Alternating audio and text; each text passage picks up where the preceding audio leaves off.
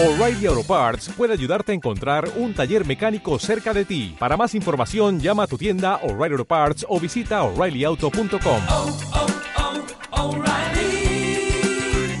oh, Parts. Hola, has llamado a ¿Puedo hablar? El programa presentado por Perra de Satán y Snorkel, y no puedes dejar ningún mensaje porque aquí las únicas que hablamos somos nosotras. empieza ¿Puedo hablar? Amiga Enrique, Amiga Beatriz. estoy muy contenta. ¿Ah, sí? Sí, ¿Por qué? pues porque, XQ. porque de septiembre para acá, Mm, o sea, tú fíjate, el récord mundial que se ha establecido. Sí. Septiembre, octubre, Mm, noviembre. Bueno, y diciembre no se ha acabado todavía. No, todavía puede ir a peor. He conseguido ahorrar dinero, ¿Qué?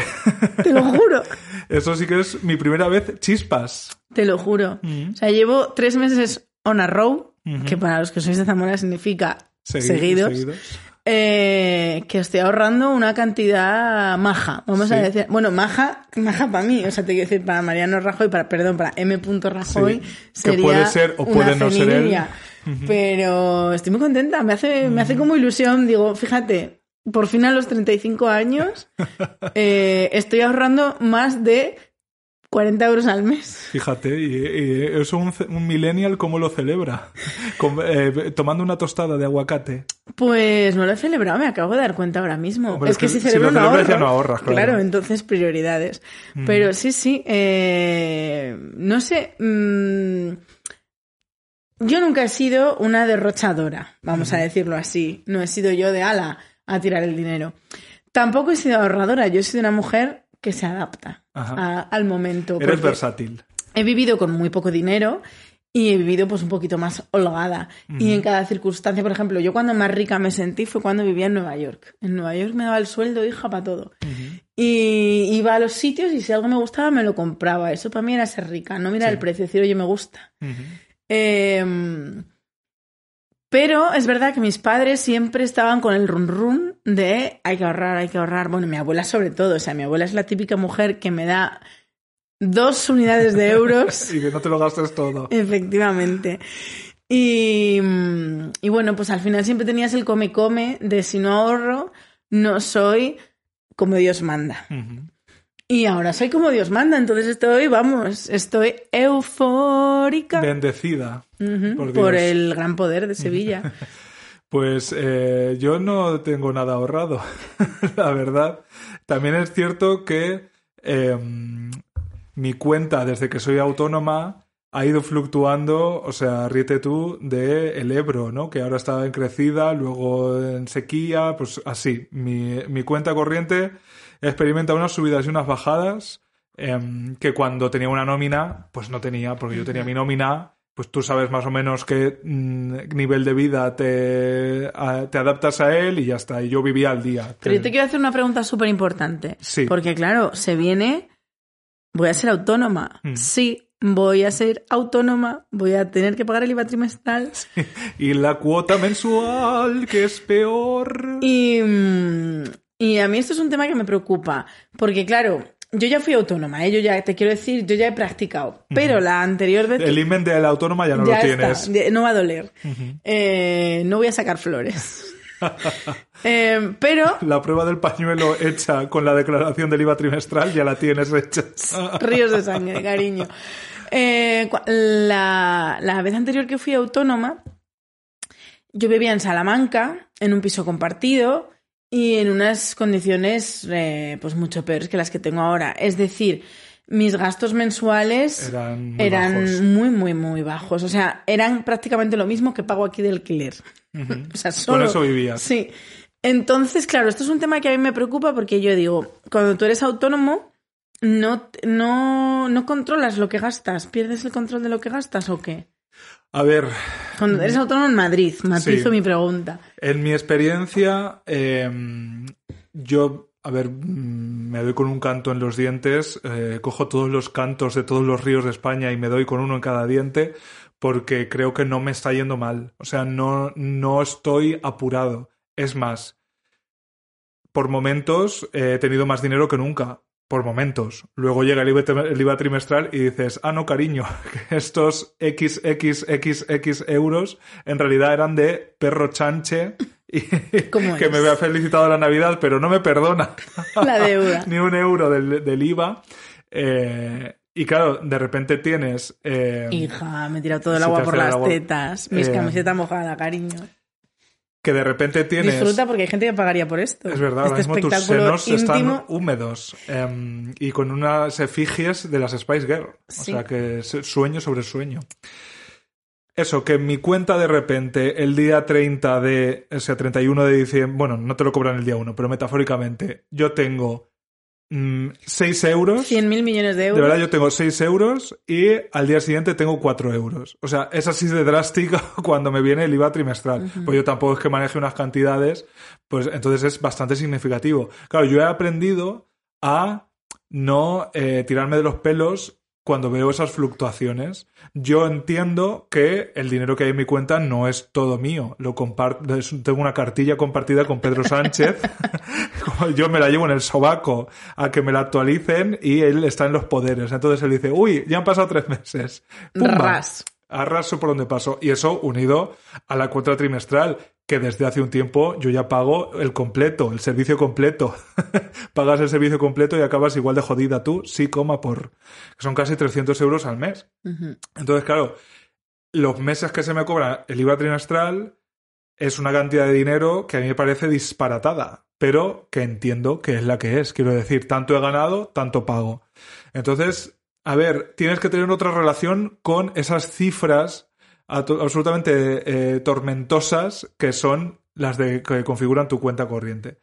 Entonces, yo también tengo una suerte, que es que yo sé que si todo me sale mal, si todo absolutamente fracasa, cariño, yo me voy al pera y un techo tengo, unos campos donde doblar el lomo, si todo fracasa, tengo. Ojalá no me vea ahí otra vez, ya me vi ahí, ¿no? Ya me vi volviendo a mi pueblo con 25 años porque no encontraba trabajo, a ayudarle a mi padre con el campo. Entonces yo confío en no, mm, no acabar ahí, pero eh, sé que es una posibilidad. Y es una posibilidad mucho más real cuando tú haces una apuesta que ya no solo ser autónoma, es querer vivir de tu talento. No solo de tus aptitudes laborales, ¿no? De tu talento, de quién eres, de lo que haces, de lo que haces tú que no podría hacer otra persona, ¿no? Entonces, es una apuesta sin red, ¿Qué apostamos? Es que ¿Cómo me gustaba apostamos- ese programa? Sí, es eh, literalmente Ana Obregón abriendo la puerta de la ducha y diciendo, entra cariño, que vas a acabar más mojada que tú ahora mismo. Entonces eso yo creo que hay que tenerlo claro. ¿Y qué te iba a decir? Y otra pregunta que así me surge. Sí. Eh, Entrevista a una autónoma en España. Mm, no, esto ya no es por autónoma, esto ya es por persona. Eh, ser humano. tú como mujer, eh, estamos tan mal, Enrique. O sea, nosotras hemos empezado, una de las líneas argumentales de este, vuestro podcast ya, eh, ha sido siempre, bueno, definirnos como precarias y como personas que, Mm. que trabajan duro Sí. para conseguir después de 35 años ahorrar tres meses seguidos. Eh, ¿Realmente crees que estamos tan mal?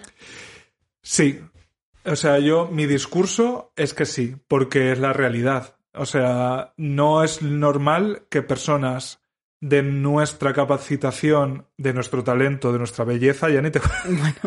Es que si No, medimos en esos términos... siendo serios, unas personas con nuestra capacidad, nuestro volumen de trabajo, haciendo todas las cosas que hacemos, no deberíamos vivir como vivimos. Deberíamos ahorrar todos los meses, no de manera excepcional y, hacemos chascarrillos sobre ello, ¿no?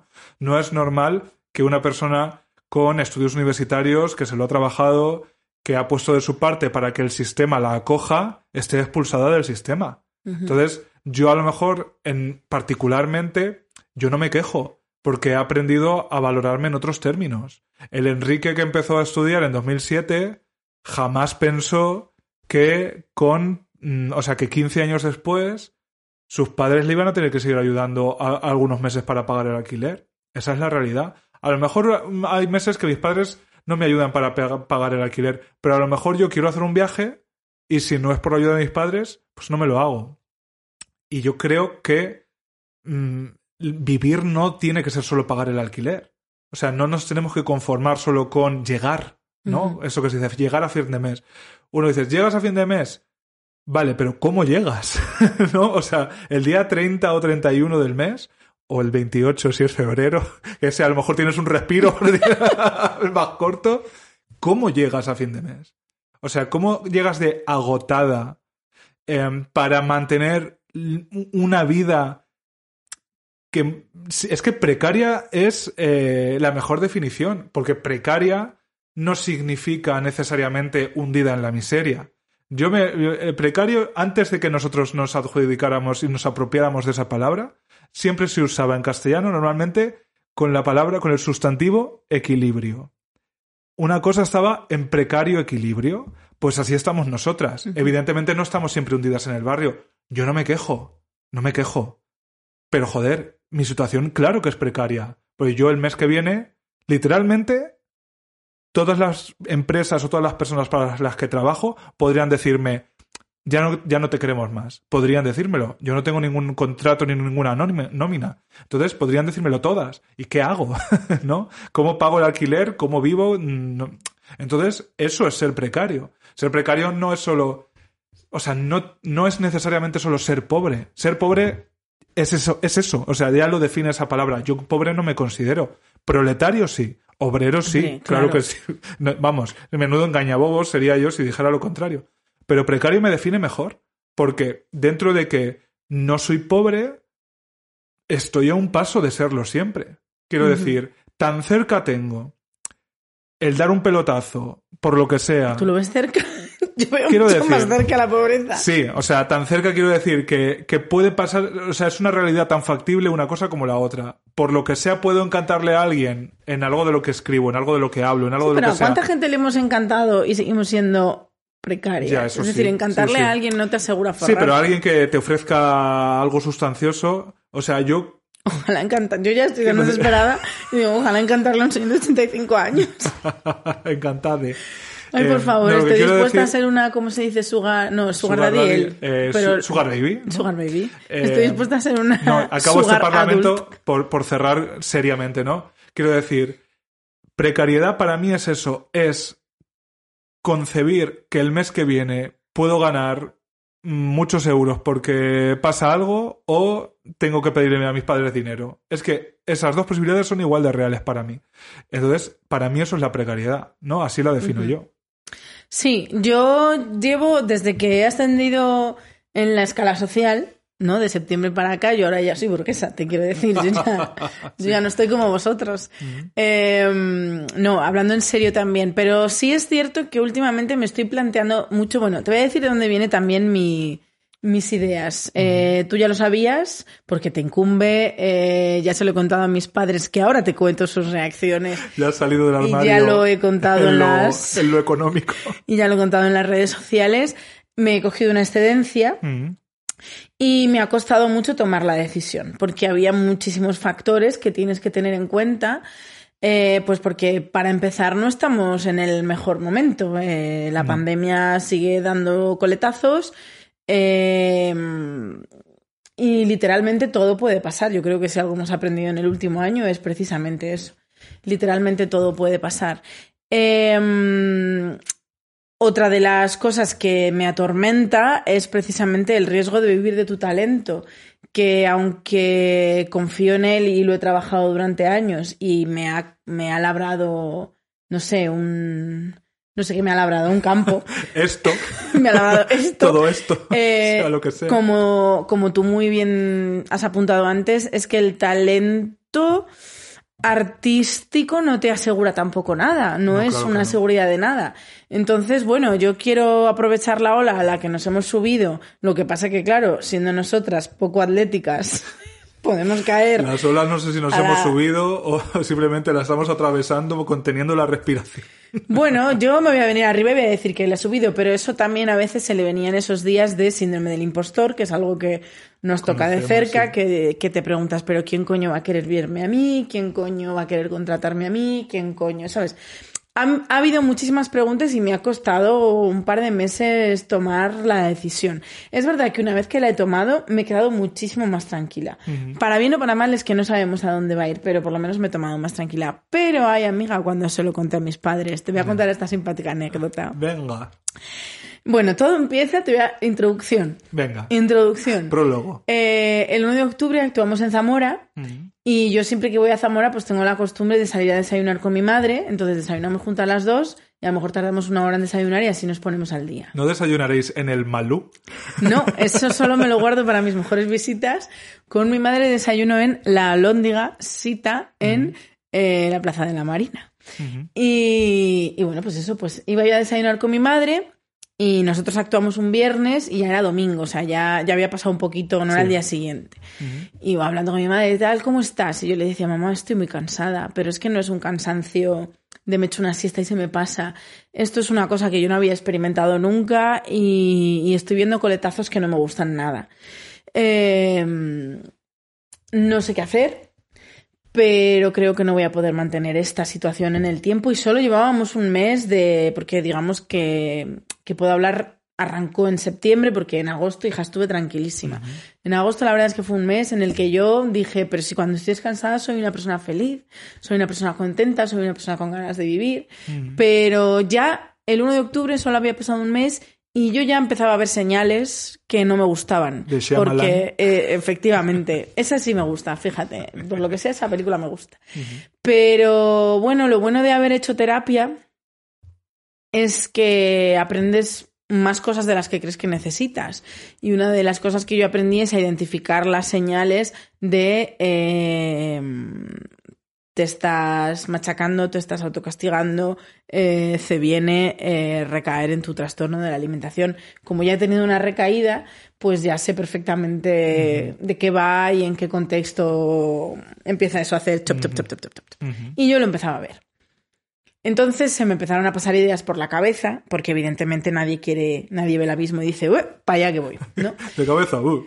Eh, y se me ocurrió comentarle a mi madre eso, estoy muy cansada, eh, no creo que pueda mantener esta, esta situación en el tiempo, o sea, dos, tres meses sí, pero no voy, esto no, no está bien organizado para que yo, mi salud mental no haga canchampún, canchampún, que es una nueva palabra que me acabo de eh, inventar. Y entonces mi madre, que es muy lista, la hija de puta, porque mi madre es muy lista, muy lista, muy lista, muy lista. Ahora, yo soy su hija y también lo soy, y esto tiene sentido con el final de esta simpática historia. Mi madre enseguida me dijo, bueno, pues ya sabes lo que tienes que hacer y yo, ¿qué tengo que hacer? Porque a mi madre, a mis padres una cosa que es su hobby es decirme lo que tengo que hacer. Es su hobby. Sí. Les encanta. Su afición. Eh, soy un crucigrama para ellos lleno de huecos que les gusta rellenar. Siete letras, vertical. Eh, y yo, ¿qué tengo que hacer? Pues lo primero es el trabajo. Así que si lo otro te supera, dejas lo otro. Entendiendo desde el punto de vista de una madre el trabajo como eh, la nómina, lo que me da la nómina, ¿no? Y entonces yo ya me callé y dije, no vamos a seguir explorando esta, esta No, no delante de un desayuno tan rico. Y ya dije, sí, o sea, le dije algo así, rollo, sí, tengo que pensar, tengo que pensar a ver. Eh, pasó un mes y yo hice todo a escondidas. eh, tomé la decisión de que sí me iba a coger la excedencia, que iba a apostar por, por nuestro talento, por mi talento en particular.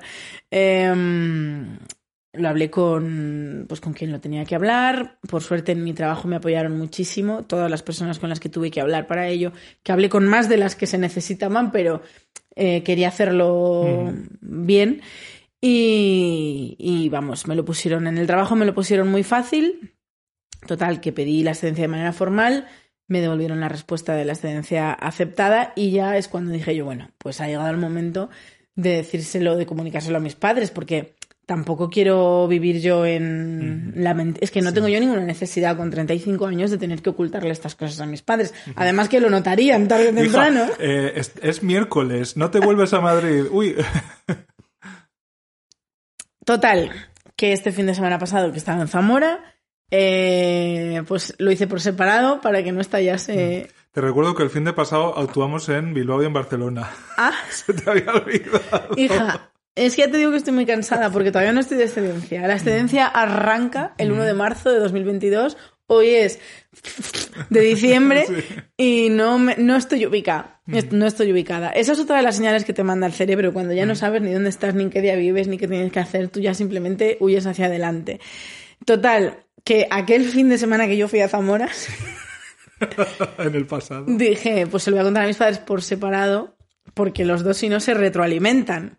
Entonces yo cogí a mi madre, desayunando en la lóndiga, por supuesto, que tuviera la tostadita delante, Sí. y le dije, mamá, me he cogido una excedencia desde tal día hasta el día, por esto, por esto y por esto. Y, su primera cara fue de susto total, en plan, pero no te había dicho yo lo otro. ¿Por qué ¿Qué ha no, podido pasar? ¿por qué no lo entendiste? Las instrucciones eran muy claras. Pero ya te dije que mi madre es muy lista, pero yo soy más, porque aprendí de la mejor. Y yo enseguida le dije, ¿tú has notado, mamá, que yo estoy más gorda? Le di donde le duele. O sea, sé, sé dónde ir. Digo, estoy empezando, estoy con la patita en la recaída.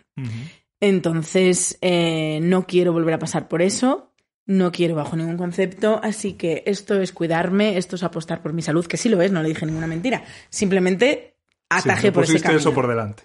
Entonces mi madre, de verdad, o sea, en cinco minutos, Desarmada. completamente convencida, apoyándome. Sí, hija, sí, la salud, lo primero, salud es muy importante. Ya está, Begoña convencida. Llegó, llegó la guerra. Llegó mi padre. Le dije, bueno, papá, pues te voy a contar una cosa. Que el 2022 se viene genial. Porque tú fíjate lo bien que nos está yendo. Además, mi padre se ha convertido de repente en nuestro fan número uno. Cada vez que publico algo de Puedo Hablar, mi padre automáticamente comenta, sois los mejores. Respuesta automática. Sin emojis ni nada. Es eh, así, Sentencioso. tal cual. Sois los mejores. En todas y cada una de las publicaciones. Y bueno, entonces, bueno, pues eso, pues yo le dije, pues no está yendo tan bien, que hemos decidido apostar por ello y tal. Entonces, pues me he cogido una excedencia en el trabajo. Yo dije, mis palabras fueron, me he cogido una excedencia en el trabajo. Mi padre entendió. He prendido fuego a la empresa con todo el mundo dentro, con lo cual he sido sentenciada a una cadena perpetua de 183.000 años y es probable que no me volváis a ver el pelo. Eso es lo que entendió mi padre porque su cara fue del horror. Sí. O sea, me esperaba una mala reacción de mi padre. No me esperaba esa reacción. Catástrofe. O sea, no me lo esperaba para nada. Me sorprendió muchísimo porque luego, de de primeras no pude hablar con él porque su reacción fue explosiva, pero luego ya un poquito, dos horas después, ya se había ido a, a tomar la cañita, Mm. eh, pues ya estaba más relajado y ya intenté razonar con él y todas sus preguntas de ¿y de qué vas a vivir? ¿y qué vas a hacer? ¿y qué no sé qué? ¿y qué no sé cuál? ¿y tú sabes qué pasa esto? ¿y tú sabes qué lo otro? O sea, un montón de preguntas que evidentemente yo ya me había hecho y ya tenía la respuesta. Y ya bueno, pues parece que aunque no ha quedado contento, por lo menos ha quedado tranquilo, que es lo que esperas de un padre, dejarlo tranquilito. Y, y bueno, a raíz de que, pues ya te digo que en estos últimos meses eh, mi situación económica ha cambiado un poco y mi vida al parecer mucho, eh, es como que de repente, no sé si es una ilusión, quiero creer que no, pero quiero pensar o ya no me siento precaria. Mm. ¿Cuánto me durará esta sensación? El primer trimestre. Vale, gracias. Pues nada, resuelto. No, a ver, eh, yo tuve una... mm, un- hombre, es que lo, lo mío no fue una excedencia, lo mío fue una cosa más absoluta, ¿no? Em, entonces me, sí, sí fue, hubo ahí un proceso de reajuste en el que primero yo me tuve que acostumbrar a la vida de autónomo, que es bien distinta de la de una persona con su horario y tal. Yo te voy a decir una cosa, creo que te lo dije. Fui autónoma dos años Sí. y dije, no vuelvo a ser autónoma. Efectivamente, tú tenías esa... Mm, Yo lo que pasa es que creo que ahora tu situación es completamente distinta. Entonces, nosotras ahora sabemos que, eh, bueno, que tenemos un, un conjunto, ¿no? Ahí de fuentes de ingresos, que algunas son muy precarias, otras están mejor, y luego hay otras que son directamente estupendas. La- esas son menos, pero también las tenemos de vez en cuando. Entonces, la combinación de eso yo creo que le da otro cariz al acontecimiento. Y te ya voy a no es una solo... cosa, y sí te lo digo, porque lo pienso. A ver, Tengo un plan B. Uy. Y no es volver a Zamora, es ir a OnlyFans. Pues Lo mira. dejo dicho aquí para todas mis amigas Sí. bisexuales. Si alguien está escuchando este podcast dentro de un año, o sea, ya en las navidades del 22 al 23 y ¿Qué pasará? ¿Qué me estoy Bea ahora? tiene un OnlyFans, pues suscribíos, porque la estáis apoyando de manera retroactiva en su plan B. No, a ver, eh, primero te tendrás que acostumbrar, porque ya solo no tener un horario de lunes a viernes, eh, tus ocho horas Ahora que... ya lo tienes de lunes a domingo. Sí, efectivamente, pero quiero decir, pero ya es. Yo, yo lo que siempre destaco de- del autonomismo es esta ilusión, de nuevo, quizás solo ilusión de que tu tiempo es tuyo. Pero es verdad que eso yo lo valoro lo que más. O sea, yo me sentía profundamente frustrado con el hecho de que te dan cita para un médico un jueves a la una y yo me sentía de verdad como si, como si estaba haciendo pellas. Bueno, O sea, yo te voy a contar una cosa. Eh, esto es que queda entre nosotras. Sí, a ver, dime. Eh, yo fui al dentista Mm, el pasado. No me acuerdo, como ya no sé en qué día vivo. claro. Y recibí un toque de atención por ir al dentista. ¿Ves? Pues esas cosas, o sea, que te traten como un, como un niño de instituto, no sé, algo- eso yo lo llevaba muy mal, muy mal. Yo entiendo que no todos somos iguales, pero a mí eso me fastidiaba muchísimo. Y no- ya no solo eso. En mi trabajo de oficina, como en cualquier trabajo de oficina, hay días que el trabajo te desborda. Pero hay días que de verdad el trabajo no es para estar ocho horas allí delante de un ordenador leyendo el diario porque esa mañana no hay nada. Entonces me fastidiaba, o sea, me frustraba mucho el hecho de no poder aprovechar esas horas que las hay en lo que sea, en poner tres lavadoras, en hacerte la comida o lo que sea. Entonces, yo valoro sobre todas las cosas en que mi tiempo más o menos sea mío. ¿Quiere decir eso que yo no estoy aquí dándole a ese ordenador clic, clic, clic, clic, clic muchos días a las 11 de la noche o un domingo tal? Pues sí. Pero bueno, lo hago en mis términos. O sea, yo mm, mucho, muy bien me tendrían que ver las me, tendrían que ir las cosas como autónomo para hacer 40 horas a la semana, que es lo que te asegura un puesto, ¿no? Una nómina. Em, pero esas cuatro- 40 horas, pues bueno, las reparto, las concentro, la- ¿no? las divido como, como yo quiero. Entonces, simplemente eso, eh, ir a la clase del gimnasio que me apetece ir, simplemente pudiendo organizar lo que tengo que hacer para ir a tiempo y luego ya lo termino. Esas cosas a mí me funcionan. Entonces, eso para mí está por delante. Ahora, de- desde la precariedad absoluta de decir que esto es hoy y mañana no lo sé. Que yo creo que esa es la, ese es el Rubicón, eh, que Rubicón me gusta mucho porque suena maricón. ¿Sabes? Ese es el Rubicón que mucha gente no está dispuesta ¿no? a cruzar. Y lo entiendo, lo entiendo. Porque tú tienes con tu nómina normalmente pues tus pagas extra, olvídate de ellas, La cesta, la cesta. vacaciones pagadas, olvídate de ella. Yo cesta no, nunca he tenido. Pero sí, esas cosas hay que desprenderse de ellas. Entonces, se trata de encontrar el equilibrio. Pero esto yo, o sea, ahondo en el debate, que es, yo esto lo pienso porque ese futuro soñado, no soñado, perdón, proyectado que nuestra generación tenía, simple y llanamente jamás se cumplió. Esa era la siguiente pregunta que te quería hacer yo, porque sabes que hoy te estoy entrevistando, a pesar de que hablo yo más. Yo sé que tú me hablas, Lauren. Y es, efectivamente, ese era uno de los temas que yo te quería hablar, porque, ah, vale, ahora de- quiero vivir la fantasía, dejadme, queridos oyentes, no me hagáis comentarios negativos de esos que os encanta hacerme, de vivir la fantasía en la que este mes no soy precaria. Mm. Dejadme vivir esa fantasía. Pero no se me olvida, y no se me puede olvidar, ni se me olvidará jamás, porque se te olvida malo, que la primera vez en mi vida que no me he sentido precaria ha sido con 35 años. O sea, no puede ser que las personas en España no terminen de arrancar hasta los 35 años. Eso es lo que no puede ser. Entonces, sí que me apetecía a mí así poner sobre la mesa eh, esta pregunta que es, ¿cómo habría sido nuestra vida? ¿Cómo te la imaginas tú? Vamos a fantasear. Hoy, hoy somos- estamos fantasiosos. Venga. Eh, ¿Cómo habría sido nuestra vida si se hubiera cumplido lo que nos prometieron? ¿Te imaginas? Pues yo creo que hay cosas, o sea, lo fundamental, eh, la, la línea que, no sé, eso que tú ves en el PowerPoint que aparece cuando te vas a morir, hay cosas que yo creo que serían parecidas, en el sentido de que al final nuestra identidad la hemos forjado en torno a esa precariedad, pero em, es nuestra identidad, quiero decir, la hemos construido nosotros, entonces eso quiere decir que la llevábamos dentro. Yo creo que nuestras condiciones materiales nos han esculpido, pero también quiero pensar, o a lo mejor es simplemente un consuelo tonto, que no del todo para mal. ¿Sabes? No del todo para mal. Yo quiero, quiero pensar que el hecho de no tener esas cosas que parece que hay que tener para ser una persona de éxito, que básicamente es propiedad privada, ¿no? Una vivienda, un vehículo que contamina, ¿no? Todas esas cosas. Yo es que, fíjate que me pongo fantasioso, pero ni siquiera sueño con tenerlas.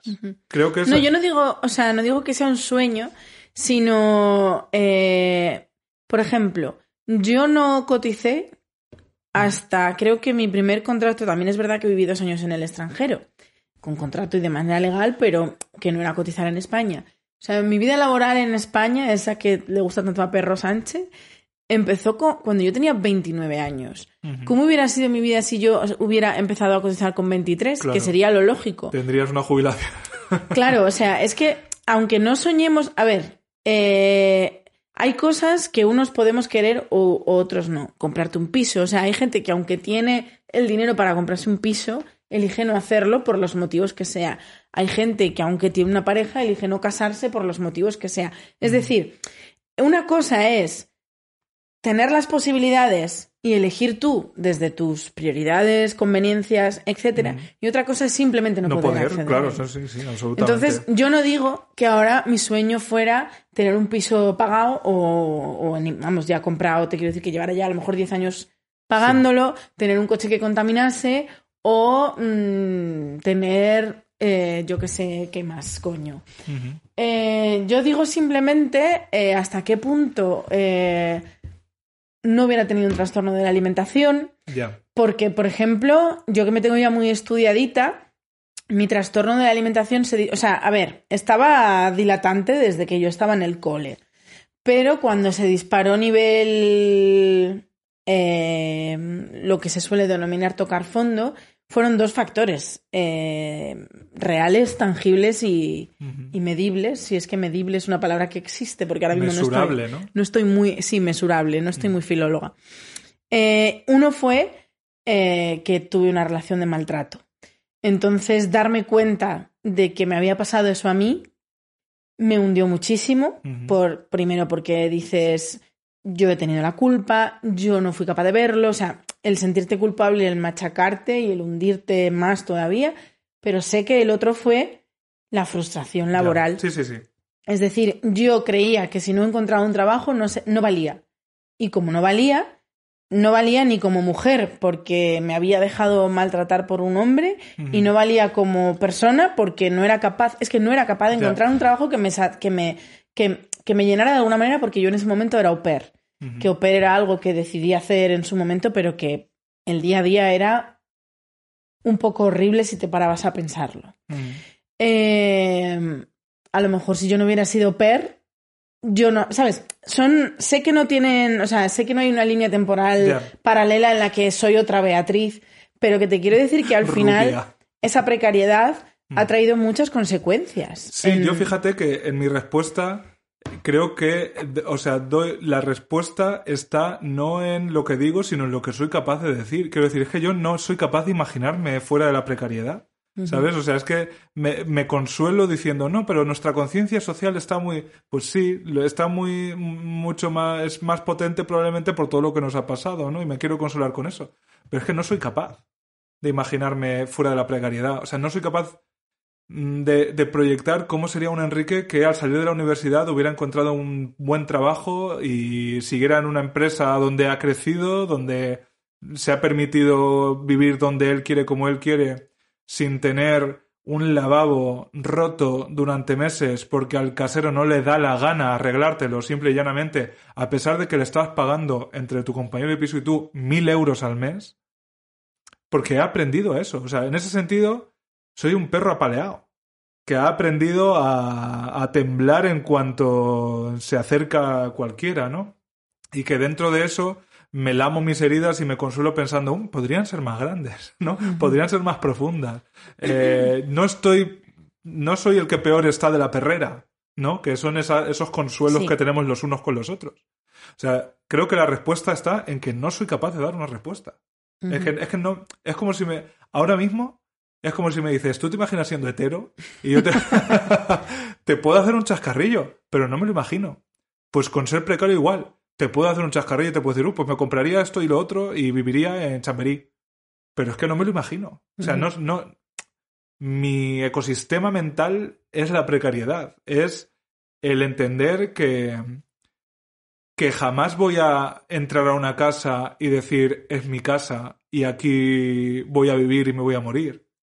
Porque es que en, mm, bueno, por contar los años desde que salí, de los 18 a los 32, casi 33, es que no me acuerdo de todos los pisos en los que he vivido. Literalmente, no me acuerdo. No te, no te podría enumerar todos porque algunos se me han olvidado en sitios que he vivido. Mm, se me ha olvidado los currículums que eché en su día, de, de qué ofertas los eché, ni las veces que mm, por internet o por Infojobs o por lo que sea, vi una oportunidad que para una oportunidad había literalmente miles de personas peleándose por ella, ¿no? Es que en, en- eso, en eso nos hemos criado, ¿no? No soy capaz de, sacar mi, mi identidad de eso. Pues hay una cosa que también es muy identitaria, porque esto, eh, me he preparado el, por primera vez, que no se diga. Claro, como ahora tienes ahorros, Claro, pues, ahora, ahora, sí, tienes tiempo para preparar. Lo gracioso es que tengo ahorros. Mira, hoy a una persona en Twitter eh, me contestó: Yo no soy precaria económicamente hablando, pero soy precaria en tiempo. Y dije, ah, pues encontré mi, encontré mi sitio. Es verdad que, que en estos tres últimos meses no puedo decir que haya sido precaria en dinerito, incluso me da unos caprichos, eh, pero he sido muy precaria en tiempo y eso también es de, de valorar. Pero eh, algo que ha definido también nuestra identidad, los millennials, esa generación que ya se pasó de moda, pero que bueno, pues eh, sigue dando Aquí seguimos. sus, colet- sus últimos coletazos, se definen por dos cosas. Una, eran la generación más preparada de la historia. Eh, hasta que llegaron los Gen Z, fuimos el porcentaje más alto de gente con estudios superiores. Pero resulta que algo que yo pensaba que era un poco mito y que era un decir, eh, pues según el Observatorio Social de la Caixa, es real. Vivimos peor que nuestros padres yo pensaba que esto era, no sé, que era algo que se decía, porque yo decía, yo creo que mis padres vivieron peor, porque algo, por ejemplo, que me cuenta mi madre es que cuando ellos se compraron el piso en el que aún vivimos, porque nunca nos hemos cambiado de casa, eh, el 100% del sueldo de mi madre, el 100%, o sea, todo lo que cobraba se iba directamente a pagar la hipoteca. Y mi madre podía comer gracias a que el sueldo de mi padre era un poco superior y entonces a lo mejor del sueldo de mi padre solo se iba el 75%. Y con ese 25% aprovechaban para comer, que es una cosa que nos gusta en mi familia, la Sí. verdad. Estamos un poco A, la- gordos. a las pruebas me remito. Claro, yo decía, bueno, yo pues no me he visto así, pero bueno, tampoco me he visto así porque no he tenido una hipoteca. Pero luego si lo pienso, eh, cuando la primera vez que fui autónoma, que vivía con lo justo eh, al mes en Salamanca, es verdad que, que, que, o sea, ahora mismo flipo porque yo decía, ¿cómo era capaz de con ese presupuesto tan justillo que yo tenía para comida y teniendo en cuenta, tenía un trastorno de por atracón, ¿sabes? Eh, que No gastaba salías barata. gastaba dinero en comida, ¿cómo era capaz de organizarme? Y ahora con el mismo dinero, o sea, lo que yo gastaba en, en, en un mes en Salamanca en comida es prácticamente lo que gasto aquí cada 10 días, es decir, ahora gasto el triple. ¿sabes? Y a ver, es verdad que los precios han subido, que mis hábitos alimenticios son otros y hay muchas, pero no sé, como que flipo, como que a veces digo, es, meses que aquí en Madrid he estado más apretadilla, he dicho, venga, voy a intentar reducir en la comida porque hace años fui capaz de comer con 120 euros al mes, al mes. Eh, y no, ya no, ya no puedo. La cosa es que ya te digo que encontré un estudio que constata, es decir, ya podemos decir que nuestra generación vive peor que nuestros padres. Claro, vive peor que nuestros padres en lo material. Sí. O sea, eh, que yo creo que el debate, Sí, pero lo material es una base que, hay que que es una tener en base, cuenta. por favor, es la base, es la base. Pero eh, por no caer en los discursos nostálgicos, nostálgicos quiero decir, de- con una nostalgia mal entendida, no porque estemos obses- obsesionados todavía con sorpresa, sorpresa, O con las Spice Girls que, que eso nos parece que ahora bien. tapan, cubren mis pechos. Eh, sino que, claro, a mí yo, yo, mi, yo no puedo hacer esa reflexión por cosas como que eh, mis padres no tuvieron cuarto de baño hasta los años 80. O sea, cuando estaba la movida, ¿no? En los años de la movida, mis padres seguían cagando en el corral. Es que para mí es tan sencillo como eso, ¿no? Quizá hay, en mi familia, por mi origen, ¿no? Nos hemos saltado una generación, quiero decir. Para mí, la lo que han vivido mis padres, nacidos en una aldea, sin luz en su casa cuando eran pequeños, cosas así, normalmente nuestra generación es la vida de sus abuelos. Entonces, claro, yo jamás podré decir que vivo peor que mis padres, jamás, por el simple hecho de tener agua caliente. Bueno, no, no lo estaba llevando a nosotras particularmente, Claro, pero quiero sino decir- que como generación, es decir, eh, algo que yo pensaba que era un mito, yo sí me comparo con mis padres porque es normal, porque es lo que tenemos, Sí. la referencia que tenemos, pero que como generación, desde el punto de vista económico, sí vivimos peor que nuestros padres y tengo datos. Como soy filóloga, me gusta mucho. Te voy a leer. Durante la última década, el empleo juvenil ha experimentado un aumento de la temporalidad. Es decir, mientras que nuestros padres lo normal es que ya mi madre, mi padre, los dos, desde muy jóvenes tuvieron empleos fijos, que eso ya te permite enfrentarte a la vida de otra manera o comprarte un piso aunque sepas que los cuatro primeros años tienes que pagar una hipoteca altísima. Eh, nuestra generación es la generación de los empleos temporales. De te contrato tres meses, te contrato seis, te contrato un año, te despido, te vuelvo a contratar. La parcialidad involuntaria y los bajos salarios. Para el 50% de los jóvenes menores de 30 años, sus salarios no alcanzan en cómputo anual el salario mínimo inter- interprofesional. Repito, el 50% de los jóvenes. Sí, sí, sí. Eh, claro, o sea, eh, es un debate amplio, quiero decir. Yo lo, que no hago es, eh, o no quiero hacer, ¿no? Es, no, es hacer un- una valoración total de cómo es nuestra vida respecto a la de nuestros padres, porque creo que el debate no tiene que ser solo ese, ¿no? O sea, yo creo que se pueden reformular, o sea, se, se puede reformular el sistema socioeconómico en el que vivimos y se debe reformular sin que el camino sea volver al año comparación. 97. No, pero esto, esto no es, o sea, esto no, no es un camino de volver al año Claro, pero yo 67. me- Te estoy dando datos Sí. de la última década. Es decir, esto es un estudio Mm. que compara eh, eh, la situación, o sea, no, perdón, no compara, estudia la últimos, los últimos 10 años y cómo han sido los datos económicos de las personas que han sido jóvenes en los últimos 10 años, que somos nosotros. Sí, sí, lo- o sea, sí, lo entiendo, pero quiero decir, amplío eso, ¿no? Porque, eh, claro, para mí, joder, yo- tú y yo vivimos un momento en el que los compañeros que se salían en segundo de la ESO y se metían a trabajar en la obra, cumplían los 18 años y aparecían con un cochazo. Entonces, eh, no digo que ellos lo hicieran mal, ellos lo- hicieron lo que el sí, sistema sí. les, les ofrecía, ¿no? Y llegó un momento en el que, vamos, yo, yo hablo por experiencia personal, de verdad que con 18 años los chiquillos de mi pueblo se compraban el coche porque ya llevaban tres trabajando en las obras, ¿no? Eh, entonces, quiero decir que el sistema anterior, el sistema precrisis, yo creo que se le ven las costuras. Quiero decir que el sistema precrisis acabó en la crisis. O sea que volver, ¿no? Pero esto es post-crisis. Claro. La pero- última década empieza en 2010. Sí, pero quiero decir que cuando el debate general, más allá de estos datos que tú traes en- con, con esa preparación que te han permitido estos meses, ¿no? Eh, sabemos que ahora mismo el debate encima de la mesa es ese, ¿no? Es como la nostalgia por la nostalgia y decir que No, queremos... pero es que esto no es nostalgia, te vuelvo a repetir. No te estoy dando datos nostálgicos, te estoy dando datos que hemos vivido nosotros. Sí, que lo entiendo. Pero que dentro de eso, el debate mayor creo que ahora mismo es un poco ese. El que nuestra utopía o los proyectos sean el pasado. Yo creo que yo considero que deben ser otros. Que sí, que está muy bien analizar cómo vivía la gente hace 10 años respecto a cómo vivimos ahora. Y eso nos puede dar pistas. Pero yo creo que nos equivocamos en la tesis si la referencia es el pasado y procedo a ahogarme. Pues te voy a dar más datos nostálgicos. Sí.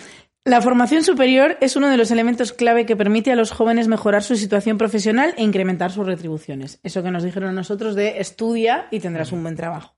Sin embargo, en el 2018, nostalgia de hace tres años, ¿por qué no? Los salarios del 50% de los titulados universitarios, otra vez nosotros, con empleo no llegaba a ser ni de maileurista. Es que, repito, esto no es Sí, nostalgia, esto es No, hace no, tres años. Que sí, sí. es- o sea que eh, simplemente me estoy llevando el debate a, al gran debate, pero que, eh, por supuesto, el, el, el princip- o uno de los principales engaños que vivimos es la idea de que estudiar te aseguraba vivir bien.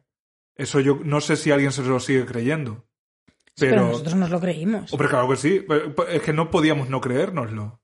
Eh, no- nosotros veíamos a nuestras madres llegar a casa después de limpiar pisos o veíamos a nuestro padre llegar de la fábrica y ellos lo que nos decían es estudia, hijo mío, para, Para que no para no acabar así.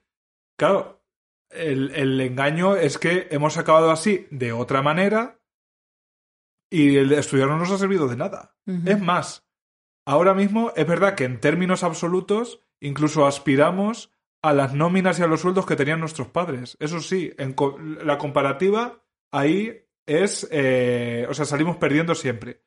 Lo que yo creo es que hay que ver otras cosas aparte de los números. Y hay que aspirar a otras cosas que no sean las que tenían nuestros padres. Pues nuestros padres tenían eh, propiedad cuando, con 25 a lo mejor e hijos con 30. Pero a lo mejor podemos aspirar a un sistema justo en lo socioeconómico que no signifique tener que tener casas, coches e hijos. Es lo que yo digo. Sí, yo estoy de acuerdo en eso, pero es que hay dos cosas que, que para poder tener aspiraciones tienes que tener una base. Y la base te lo dan los números, porque tengo más estudios. Ay, madre. Tengo más estudios y, y es el estudio de las consecuencias psicológicas Eso de la sí. precariedad. Eso sí. Es decir, si tú no tienes unos datos, unos números, o sea, vivimos en un sistema capitalista, nos guste o no, podemos tener unas aspiraciones increíbles, pero para luchar por ello tienes que tener una base. Y en el sistema en el que vivimos, en el país que vivimos, en el día que vivimos, que ya sabéis que no sé cuál es porque estoy el día que sea desubicada, de entre el 1 de diciembre y el 32 de no sé cuánto. eh, la economía es la base de nuestras vidas. Absolutamente. Entonces, eh, tengo por aquí, a ver, mira, eh, tengo una, un estudio pues, publicado en, en un medio de prestigio como es Jazz, con tres S. Hombre. Eh, que bueno, que se llama así, ¿no? Los efectos de la precariedad en la salud mental de los jóvenes. Y eh, son testimonios de varias personas que van al psicólogo por y los motivos de hacer terapia están íntimamente ligados a sus condiciones laborales. Y entonces dice uno de ellos, tengo ataques de ansiedad cada vez que me rechazan el currículum y no puedo hacer un máster porque no me da el dinero. Mi problema no se soluciona con terapia, se soluciona con unas condiciones laborales dignas. Entonces, nosotras que siempre hemos defendido a muerte y lo haremos siempre, como la terapia, eh, igual que la economía es un pilar básico para tener una vida mm, medianamente ok, desde nuestro punto de vista creo que también pensamos que ir a terapia es otro pilar fundamental en el que se sustentan nuestras vidas. Pero ¿qué pasa cuando la terapia no te soluciona los problemas? Porque esto también es algo real. O sea, desde luego, eh, no hay mayor trauma, no hablando en términos de salud mental, no hay mayor trauma que ser pobre. O sea, quiero decir, por, por hacer un poco así una figura literaria. Evidentemente, si, tu- si tuviéramos la economía, la estabilidad y la tranquilidad vital, material asegurada, nuestros problemas no desaparecerían, pero coño, eh, en buena medida podríamos enfrentarlos de Pero otra manera. tendría, y quizás tendríamos menos problemas. Menos problemas tendríamos seguro, porque eh, la fuente de la ansiedad generalizada que tiene nuestra generación es vivir como vivimos, simple y llanamente. O sea, yo, yo ya te digo que yo puedo estar contento más o menos con, con mi nivel económico, pero ¿qué precio estoy pagando? ¿No? Que es una cosa que yo he elegido, lo que tú quieras, pero ¿qué precio estoy pagando de autoexplotación? ¿No? De pensar, ay, hay esta polémica en Twitter. Quizá si me pronuncio me va a entrar ansiedad porque exponerte en redes sociales significa que te pueden acosar. Pero a lo mejor si consigo un tweet medio viral, quizá mañana me llamen para colaborar en este sitio, me ofrezcan hacer un artículo y gane X euros, que X euros es lo que me gasto en, el supermercado cuando voy.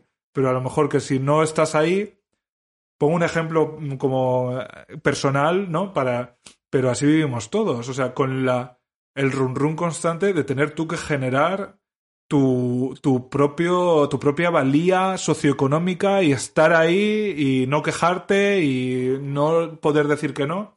Y eso es una carga absoluta, absoluta. Sí. O sea, mi, mi, fíjate con, to- con todas las cosas que tengo yo para elegir de los traumas. Puedo elegir, soy maricón, soy gorda, soy lo que, lo que sea. Soy de Alpera. Soy de Alpera, imagínate. Pues yo, cálculo estimado, el 85% de mi sufrimiento diario, entendiendo sufrimiento como ese run run que podría no estar porque mi vida sería igual, ¿no? En lo, en lo práctico sería igual, pero sufro, tiene que ver con lo laboral. Tiene que ver con no estoy haciendo esto, podría aprovechar esto, quizá la media hora que me da entre trabajo y trabajo podría leer este libro que dicen que está mm, ahora muy en boga y a lo mejor luego puedo sacar de él una reflexión que me sirva para, quizá puedo hacerme un story, porque si hago este story divertido, conseguiré seguidores. Y si yo voy a una marca con X mil seguidores me pueden hacer caso. Y si voy con los que tengo ahora no. O sea, eso es mi mm, hora a hora en mi cabeza, tal cual. Eh, si, eh, si, si publicamos los episodios de Puedo Hablar en vez del miércoles, lo cambiamos al martes, a lo mejor será mejor porque en el cómputo de las escuchas que yo les diga tal, encontraremos otro patrocinador. O sea, eso es nuestro día a día. Y eso es simple y llanamente ansiedad. o sea, el, el- la presión constante, el sufrimiento constante. Pero eh, cuando, cuando el sufrimiento, como tú dices, em, yo lo que he aprendido desde mi punto de vista, porque yo ese run run ya no lo tengo tanto. Eh, y lo he reducido notabilísimamente. ¿Cuál fue mi sorpresa al descubrir que ese run run no venía por la preocupación laboral, sino por mi inseguridad, por mi baja autoestima? No digo que sea el mismo caso, ¿eh? pero que en mi caso sí fue así. Yo también fui esa persona asustada por todo, asustada de y si no me pronuncio sobre el tema de opinión del día y paso desapercibida porque cuando me pronuncié me hicieron una entrevista en el confidencial. Eh, y si no hago directos de Instagram y entonces me baja el engagement y entonces no me salen más patrocinios que luego es dinero. O sea, yo también tuve esa etapa y, re- y descubrí que era un problema de, de inseguridad, de baja autoestima, de poca confianza en mí misma. Algo que trabajé y que cuando trabajé no solo desapareció el run run, sino que me fue mejor porque cuando eres segura de ti misma y estás segura con tu trabajo, no las cosas vienen Mm. en, redes sociales, me, me refiero. Cuesta menos esfuerzo que pasen las cosas. Esa es mi experiencia, que no quiere decir que sea Claro. eh, la solución, ¿eh? que cada, al final también cada terapia es única y la evolución de cada persona es completamente diferente y debe mirarse de manera Claro. individual. Sí, yo aquí estoy atrapado en la dicotomía que tú me preguntabas antes. Si yo tuviera 3.000 euros al mes asegurados que a mí me permitieran vivir bien, más entendiendo vivir bien, fíjate que, que barato, porque para otras personas seguro que es mucho más caro. Si yo ganara 3.000 euros al mes asegurados y pudiera vivir bien, me importaría todas estas Yo no he ganado 3.000 euros al mes en mi vida y he podido superar eso. Bueno, por poner una cifra, quiero decir. Mm, Que si, no, si yo tuviera que- un- una base ya más que asegurada, eh, ¿me daría igual todas estas cosas que me carcomen en el día a día? Yo creo que sí. O sea, creo que sí. Sí, hombre, eh, a ver, está claro, que volvemos a lo mismo, ¿no? Que los números importan y el dinero que tienes en la huchita o en, o en la cuenta corriente que tienes en común con Perro Sánchez eh, es, es la base sobre la que se cimentan tus, tus, eh, tus experiencias vitales y el sufrimiento también es una de ellas. Pero yo esto lo superé antes de tener una estabilidad económica y mi, mi aprendizaje es ese, mi aprendizaje es que, que cuando conseguí trabajar mi autoestima, cuando conseguí ganar confianza en mí misma, cuando conseguí desarrollar mi criterio, que para mí fue fundamental. Cuando tú haces una, una carrera artística, creo que es muy importante tu criterio y tener tú siempre el control de tu imagen, de lo que, o sea, que si publicas un tuit para opinar sobre el tema del momento, no sea porque crees que es lo que hay que hacer y tengo que estar ahí, sino porque realmente tú has decidido que quieres hacerlo y que te vas a meter en este embolado. No porque busques simplemente estar ahí, porque eso es algo que se nota muchas veces desde fuera y es horroroso, o sea, es horroroso cuando ves a esa persona que opina absolutamente de todo por buscar los 50 retweets y curiosamente a esa persona nunca le dan la relevancia, ¿sabes? Pero bueno, ya me estoy yendo por los cerros de Úbeda.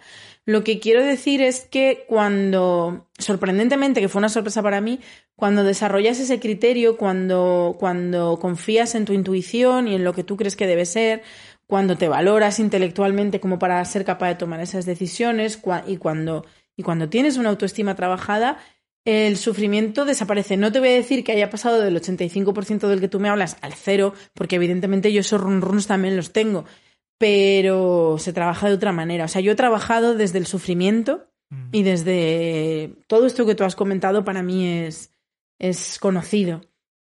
Y, chico, mm, se está mucho más cómoda en, Claro, yo creo que ahí en es- otro momento, ahí en, en está- el no sufrimiento. nuestra piedra de toque es eh, que nues- eso, que nuestras condiciones materiales están tan enraizadas en quiénes somos, nos han definido como generación y como personas, que yo me tengo que, eh, o sea, me tengo que construir desde ahí.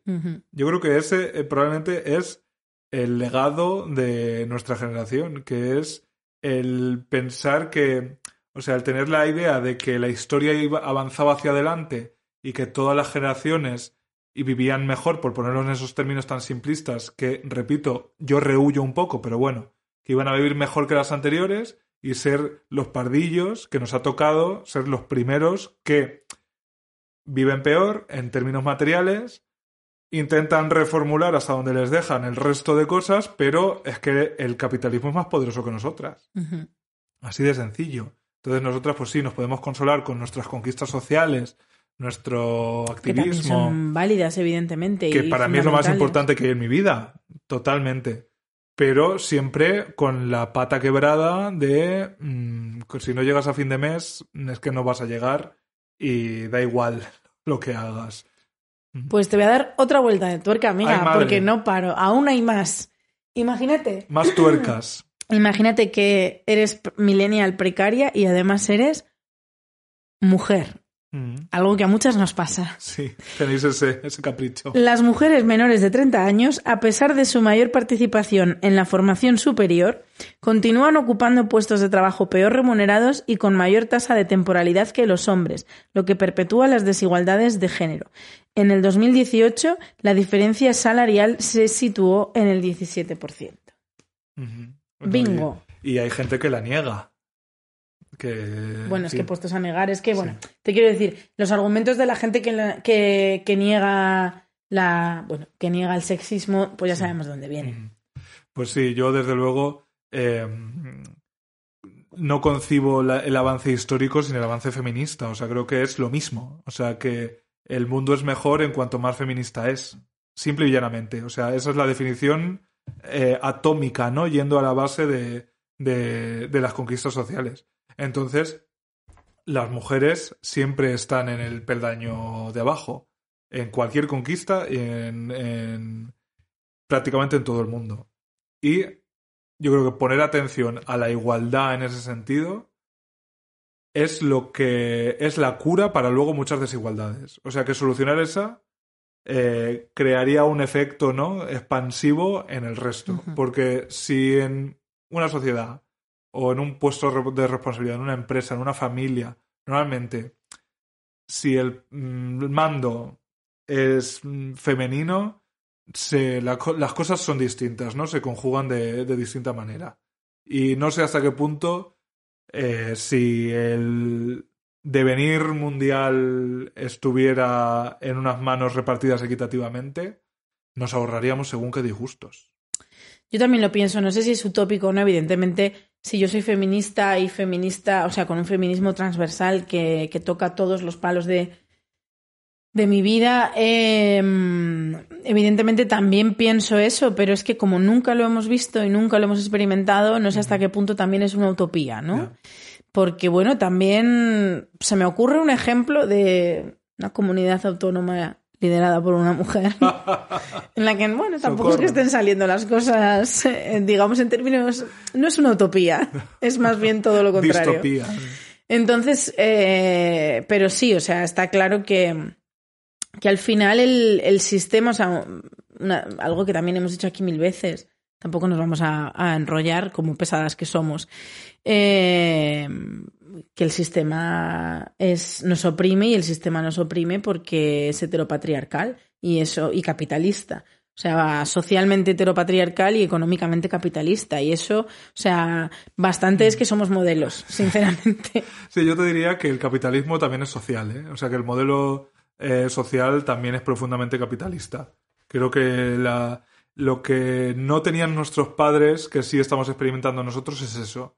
Es el hecho de que eh, dentro de, o sea, que en los años 80 o 90 uno no se explotaba a sí mismo con los criterios con los que nos explotamos ahora. O sea, te, te, te explotaban el, el amo, te explotaba el amo. Tú te manifestabas y hacías huelga contra el amo. Ahora mismo el amo es una aplicación, es, es una competición contra los de al lado, no lo tienes delante, ¿no? Está en. Silicon Valley, eh, está en el IBEX 35, en realidad, entonces no lo tienes delante, no puedes ir a llamar a la puerta. Eso sí ha cambiado. Y yo creo que eso sí está definiendo nuestra manera de enfrentarnos a, a esa precariedad. Esa precariedad que fíjate que algunos llevan por bandera. O sea, ¿no? Que. Eh, y ahora podemos hablar de, y aquí cito a mi amigo Javier, de esa travesti de la que todo el mundo habla y nadie la ve, que es meritocracia. ¿Dónde está meritocracia?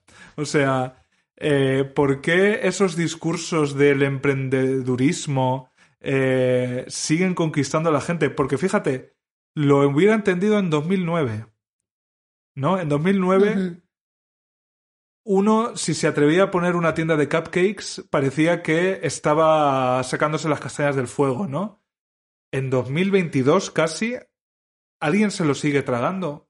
Pregunto. O sea, ¿alguien cree que de verdad eh, uno empieza doblando camisetas en Londres y acaba heredando un imperio si no tiene unos ciertos apellidos? O sea, es que esa ha sido como el último cartucho de ese sistema que nos decía, no, cariño, tú esfuérzate. Si no lo consigues es que no te estás esforzando lo suficiente. ¿Y ahora qué? O sea, ¿qué más tenemos que hacer? Si estamos ya Sí. explotadas, vivas. Totalmente, totalmente de acuerdo. Es que. mm, Y es. mm, a ver si soy capaz de hablar. Venga. Es que quiero decir, me han venido tantas cosas a la cabeza. De repente me ha venido a la cabeza un artículo que leí la semana pasada de Lucía Taboada, muy interesante. Sí.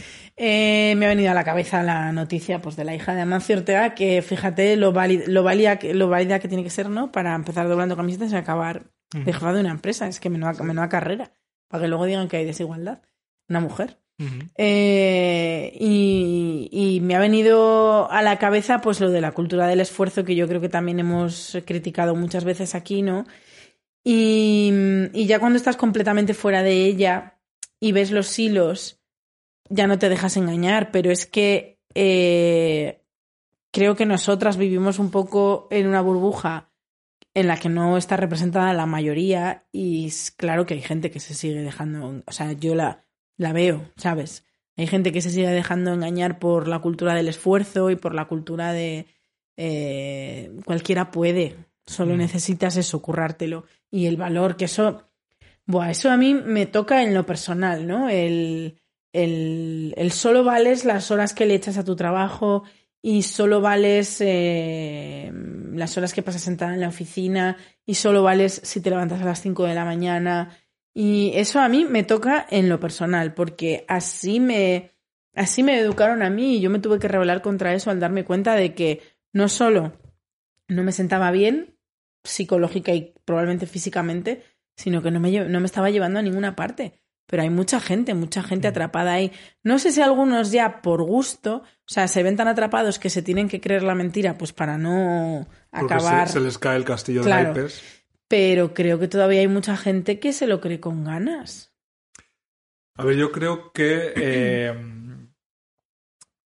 claro, hay, hay un momento, ¿no? En, en. Yo qué sé, en una carrera de obstáculos en la que estás ya.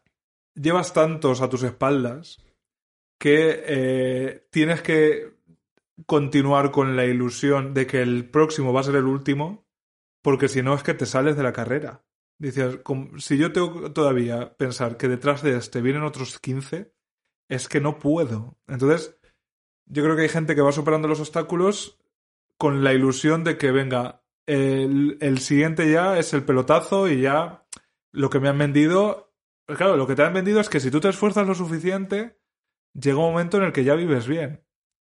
Yo lo que me pregunto. Nosotras mismas eh, a veces nos creemos eso. Sí. Eh, sea, como, como nos lo hemos currado muchísimo y tenemos mucho talento, es de justicia, ¿no? está claro que más tarde o más temprano nos va a venir el pelotazo, mm. ¿o no? O No, el claro. pelotazo ya le cayó a otro, el nuestro, le cayó a otro Y nosotros nos quedamos como estamos. Sí, eh, fíjate con lo que a mí me gustaban de pequeño los pelotazos. Uy, y, de, snack. y de mayor cariño. ¿Por qué, por qué lo dejas debate. solo para la infancia? Abro un debate. ¿Pandilla o pelotazos? Cierro muy debate. difícil, muy difícil. En mitad de la precariedad, yo ofrezco esta difícil decisión, la decisión de Sofía. Pero, por favor, pandilla. ¿Sabes quién no te podría dar la respuesta a esa pregunta? Isabel Díaz Ayuso. Porque ella, te quiero decir, no, ella no come pelotazos y chetos pandilla. Ah, ¿no? Yo creo que no. Pues hija, eh, no sé si eso o no. Comer, pero- comer chetos es muy precario. Sí, bueno, hay, hay una imagen, no hay una estética ahí de, de la precariedad. Pero bueno, eh, aparte de este inciso, sí, yo, Sí, nos o sea, tenemos que reír un poquito. Que estaba- claro, o sea, de verdad que si uno, o sea, atrapadas en el sistema capitalista como estamos, desde luego tenemos, necesitamos vivir y trabajar con la aspiración de ganar más cada vez. Por la sencilla razón de que la vida cuesta más. O sea, de que uno con el dinero que tiene ahora, dentro de cinco años, no le va a dar. Porque Bueno, así es eh, otra cosa que ha pasado la semana pasada. la semana X. Menuda semana más la intensa. semana del asesino. Se ha celebrado con aperturas en todos los periódicos, aunque que abra periódicos también tiene otro tipo de intereses, pero bueno, se ha celebrado que Mercadona, voy a dar nombres, ha subido a sus empleados el sueldo lo mismo que ha subido la vida. Y eso es una excepción y se celebra por todo lo alto en plan de Dios, la mejor empresa del mundo. Este año el IRPF, ¿el IRPF se llama? El, Eh, bueno, el IPC. el, el IPC, eso. Mm. Eh, ha subido un 5% y Mercadona ha subido el 5%. Claro, es que ese es otro tema. Sí. Que la vida sube y está subiendo mucho y hostia, en el 2021 se ha notado el cambio del 2020 al 2021 solo con la luz, la compra. eh, el cambio es tangible y esa es otra. Que a lo mejor seguimos cobrando el mismo sueldo, pero somos cada vez más pobres. Hombre, es que te digo una cosa, si el sistema tiene perfectamente medido lo que sube la vida, ¿por qué no tiene un sistema para regularse a sí mismo? Que es esa gran mentira, ¿no? Que el mercado se regula a sí mismo, como para que quienes habitan esa vida no perciban al menos eso. De todas formas, eh, o sea, los precios de, la vida desde luego suben, pero yo creo que lo tocante a nuestra generación, de verdad, que no, o sea, yo no puedo concebir cómo el precio de los alquileres se permite que sea el que es. Es que no, lo, o no me entra en la cabeza. Yo no puedo entender que este piso donde estamos cueste mil euros al mes. O sea, es que no lo concibo. Que sí, el piso está en el centro de Madrid. Ok, como hay tantos. Y este piso, probablemente, si uno hace esa, ese- esa regla de tres que yo no sabría hacer ahora mismo, probablemente con mi cuadernillo rubio, pero si uno saca lo que proporcionalmente a los sueldos cuesta este piso, es que se ha tenido que multiplicar. Yo estoy con- convencido de que en el 93, proporcionalmente, una persona con mi sueldo actual hubiera podido vivir en este piso sola y desahogada. Desahogada, no la youtuber. Ojalá. Ojalá. Desahogada, eh, el, el adjetivo. Entonces, los precios del alquiler es, es- son ya una manera. Pero ya no te digo en 1993. De- Yo la primera vez que vine a 2005. vivir a Madrid, te voy a decir el año exacto. Yo creo que fue 2010. En Mm. 2010 2010 o 2011, ya soy vieja, no, ya confundo los años. En 2010 o 2011 yo terminé mi máster en guion para cine y televisión por la Universidad Pontificia de Salamanca.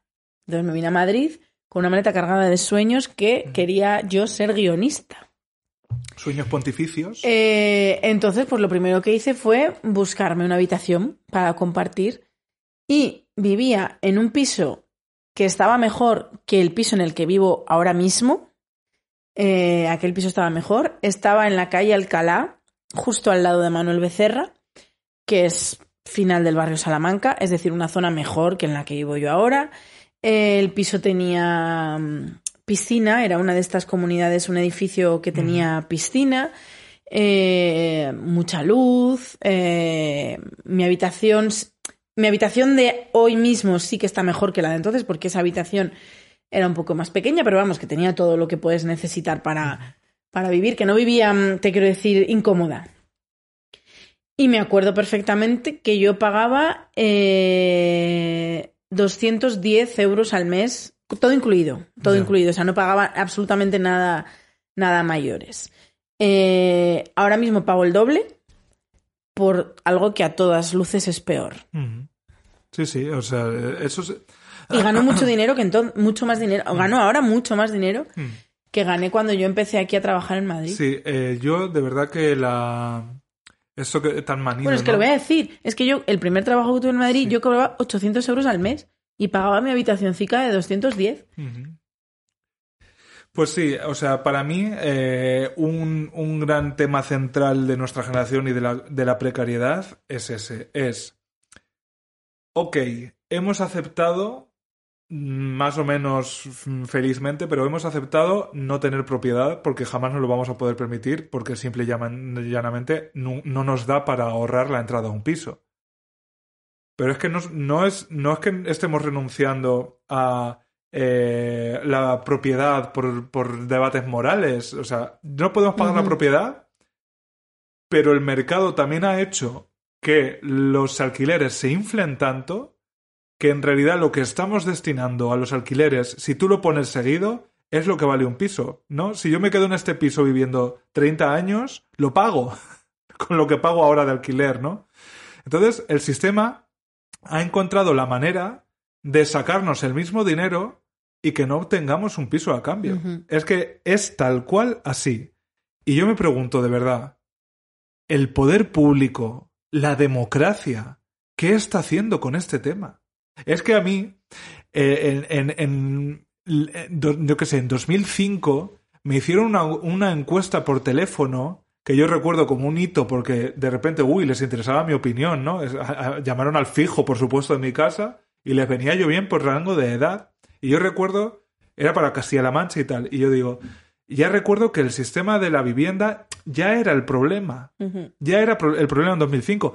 Cuando se generó la etiqueta de mileuristas, que sorprendentemente Ana Mena ha introducido en una canción de 2021 de manera no irónica. canción que me encanta, por cierto. Pero, Música ligera, estamos hablando. Sí. Cuando se generó la etiqueta de mileurista, era para quejarse de la precariedad, proto-precariedad de los mileuristas que no les daba para pagarse el piso. En un momento en el que los alquileres eran un tercio de lo que es ahora. O sea, yo, y yo aquí, de verdad, siento si alguien se lo toma en lo personal. Pero digo una cosa. Desde luego, los fondos buitre y las- los problemas estructurales tienen la mayor parte de la culpa. Pero coño, los propietarios de los pisos que están aceptando que sus casas valgan un salario, también tienen su, su responsabilidad. Quiero decir, nadie obliga a poner un piso por 1.500 euros cuando tú sabes que hace 10 años valía la mitad. O sea, te estás subiendo a ese carro. Y, y mira, me sale, me sale la furia, que no me sale nunca, pues claro, nos toca de cerca. Entonces, también yo creo que aquí, socialmente, joder, hay un problema de... de- Y hay una presión por subirse a ese carro, porque Mm. mi padre ha sido ese propietario que alquiló, puso, puso un piso en alquiler. Cuando mi abuela murió, mi abuela tenía dos pisos, uno en Zamora y otro en Gijón, y eran dos hermanos.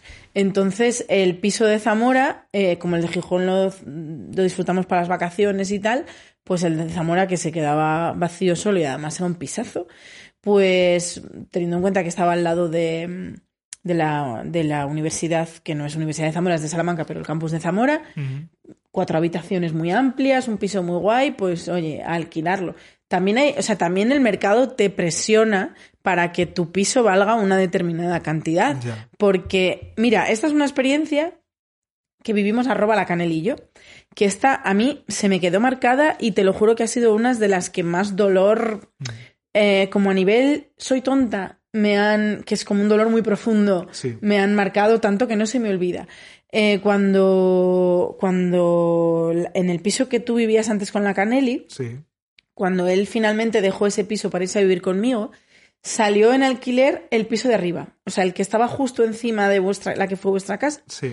se puso en alquiler y se lo dijo el portero a, a la Caneli. Le dijo, oye, este piso se va a poner de alquiler, como yo te conozco y sé que eres de fiar, yo puedo hablar con la dueña de ese piso y os lo dejo a vosotros. Y entonces eh, la Caneli y yo dijimos, nos ha tocado la puta lotería porque buscar piso en Madrid es un martirio. Sí. Y aunque era, se pasaba un pelín del presupuesto, decíamos, mira, sabemos que es una comunidad que nos gusta, una zona que nos gusta, un piso que estaba recién reformado, eh, que sí, que nos lo quedábamos. Bueno, pues creo que fue un miércoles por la tarde, hablamos, hablé yo con, con, la, con el- esa persona, con la dueña, para decirle, sí, sí, pues mañana a tal hora vamos a firmar los papeles y me acuerdo que al colgarle a ella llamé a mi padre y le dije, papá, que ya tenemos piso y mi padre me iba a regalar eh, la cama. eh, para ir, porque era un piso sin amueblar, y entonces yo a mi padre de regalo, a mis padres de regalo de Reyes, ese año dije, quiero que me regaléis una buena cama porque creo que es lo- el, el mueble más importante de la casa. Totalmente. Y entonces yo le dije a mi padre, ya tenemos piso, así que ya enseguida me pongo a mirar la cama que quiero y no sé qué, no sé cuánto. Bueno, esto fue, ponle miércoles 5 de la tarde. Jueves 10 de la mañana me llama la dueña y me dice que la, ha que la han llamado las inmobiliarias para decir que ese piso vale más y que entonces que nos lo sube.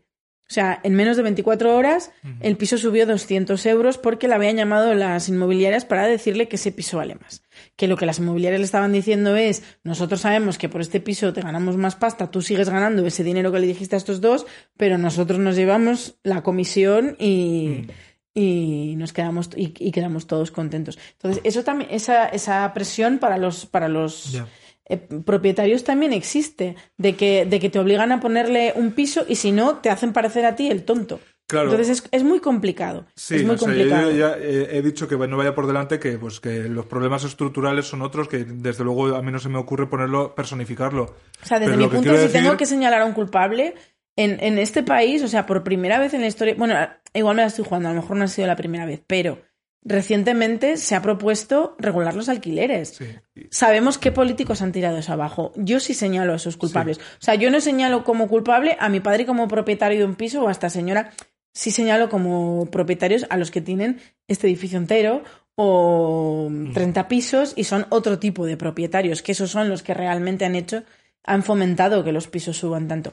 Pero eh, mm, los Yo culpables aquí- para mí sí. son esas personas que no quisieron que una, que un- una regulación del alquiler saliera adelante. Hombre, claro, quiero decir que, eh, o sea, no, no hay una sola culpa, ni mucho menos. Y eh, yo quizá a mí hablo desde el escozor de las relaciones que muchas veces he tenido con mis caseros, que han sido absolutamente de pesadilla, de pesadilla.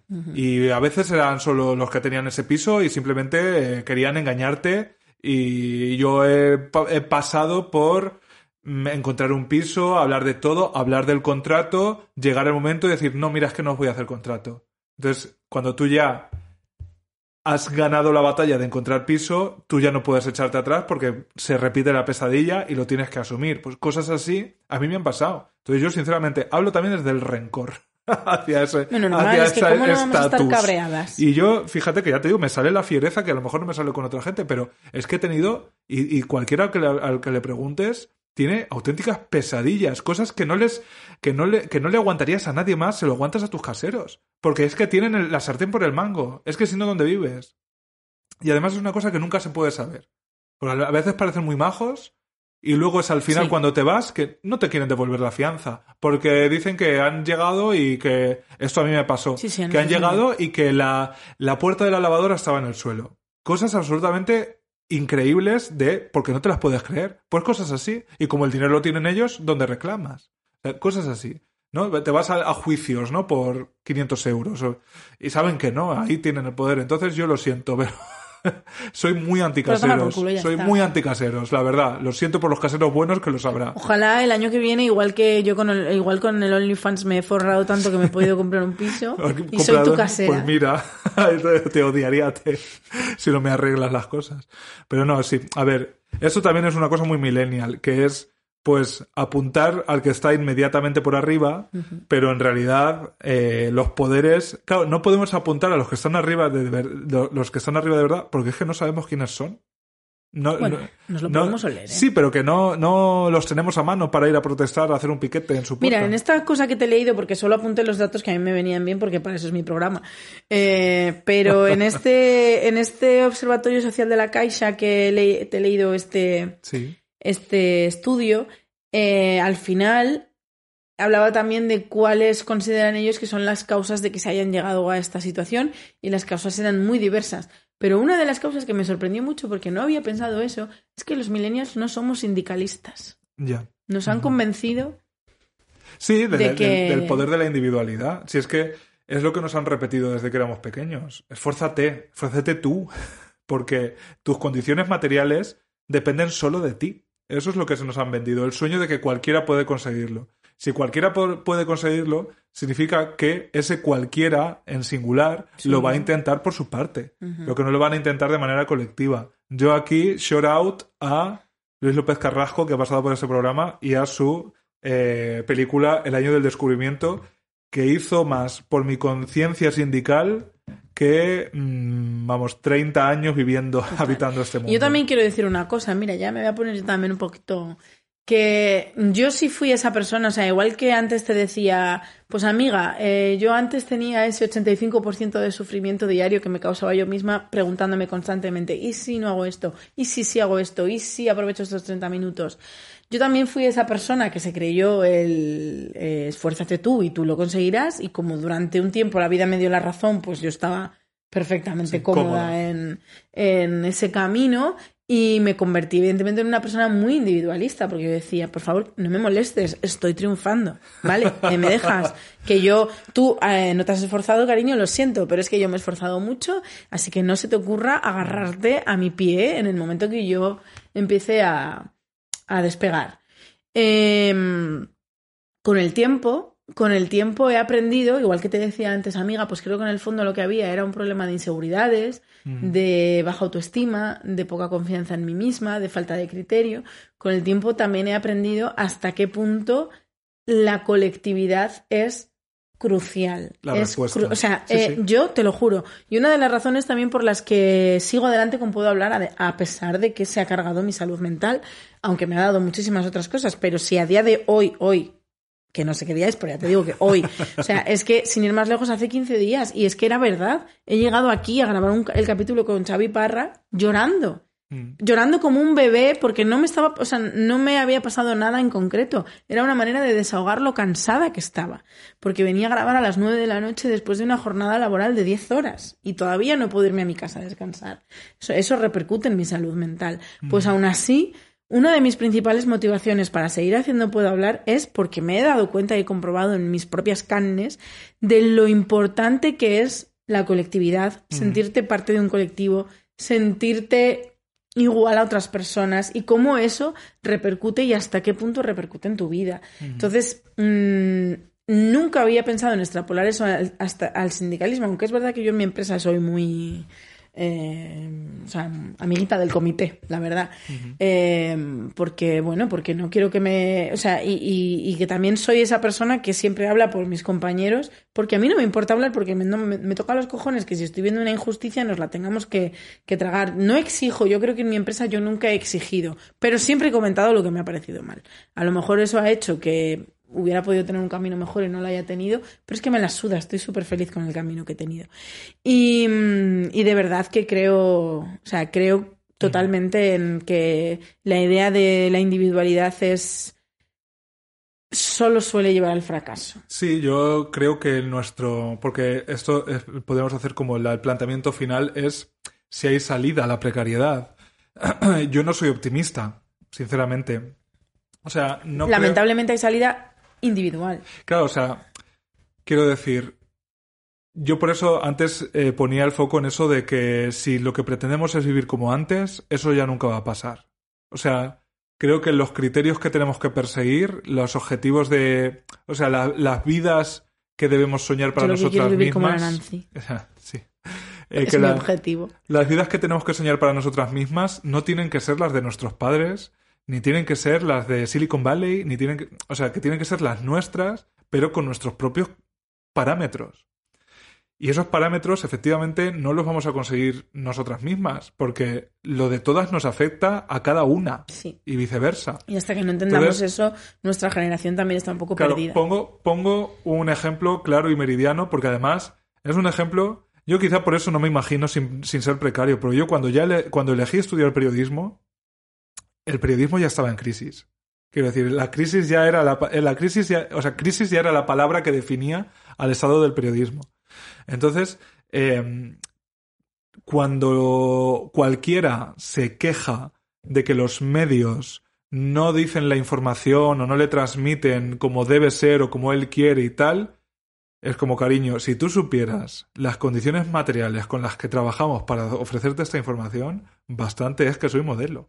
Entonces, eso que lo tengo, me toca muy de cerca, me lo llevo al modelo social, y es decir, si queremos vivir cómodas, no podemos plantearnos nuestra comunidad individual. Porque vivir cómoda significa, por ejemplo, cosas tan abstractas como salir a la calle y sentirte segura. Y eso se consigue Si la gente vive bien. De verdad que la violencia y todo disminuye mucho. O sea, ¿por qué se dispararon? Que esto a lo mejor tienes tú más datos. ¿Por qué aumentaron tanto el maltrato machista con la, con la pandemia? Porque la gente se vio insegura y se vio otra vez en la brecha y la violencia también surge de ahí. Hay muchísimas causas, por supuesto.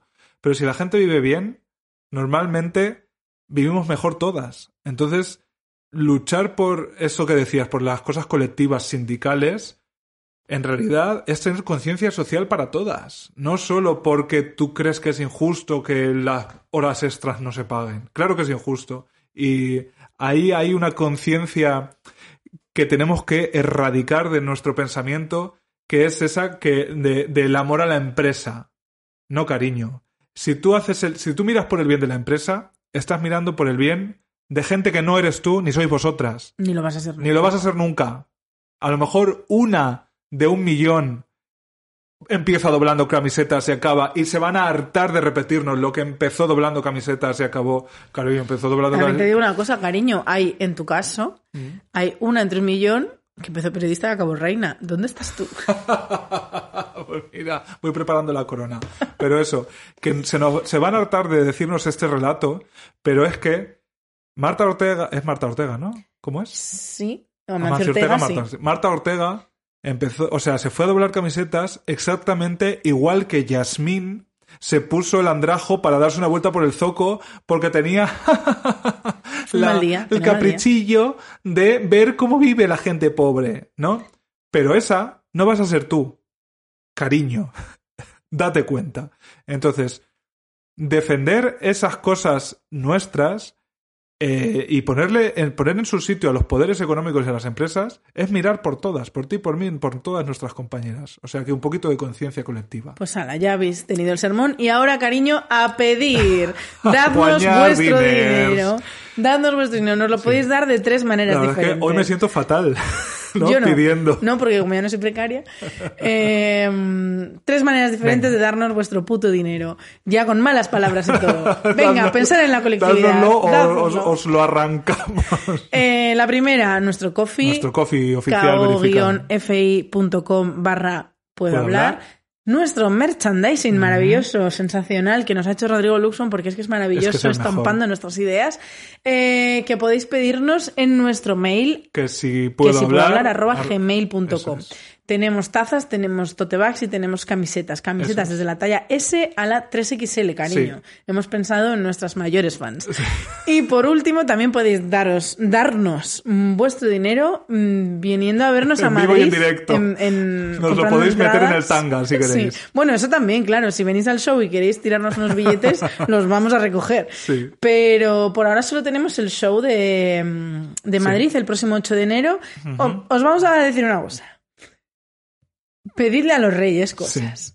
Porque se viene. estamos cerrando fechitas para lo que va a venir siendo la primavera. Mm. Y, y a ver, cerrar fechas no es tan fácil como parece. No es decir, quiero, Quiero ir a ir a- Granada. Sí. Y entonces en Granada eh, automáticamente... Emerge un teatro y dice, pues aquí, Dice, pues cariño, aquí- este día No, que tú quieres. eh, para, mira, os, os lo vamos a contar, porque ya que estamos precarias, que sepan también que la vida del artista también Mm. es precaria. Eh, cuando tú quieres ir a una ciudad, primero, eh, esos teatros te tienen que querer a ti. Sí. Y que te quieran a ti depende de cuántas salas has llenado anteriormente. Nosotras somos nuevas, te quiero decir, no es tan fácil colocarnos.